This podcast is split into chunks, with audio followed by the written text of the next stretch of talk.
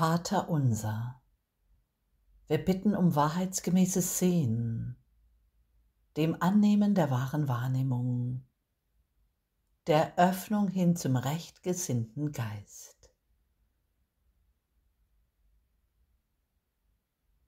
Wir alle sind aus Liebe geboren, alle aus deinem liebevollen Geist erschaffen der eine reine, heilende Geist, gänzlich frei und ewig weit offen. Vater, so viel Vertrauen schenkst du uns und führst uns immer weiter, immer tiefer, um in uns selbst, unseren inneren Altar, leuchten durch die großen Strahlen zu erkennen.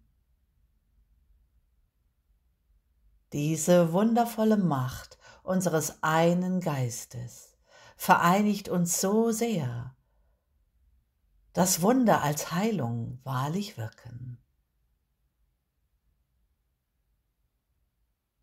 Danke so sehr, liebender und geliebter Vater. Auf ewig. Amen.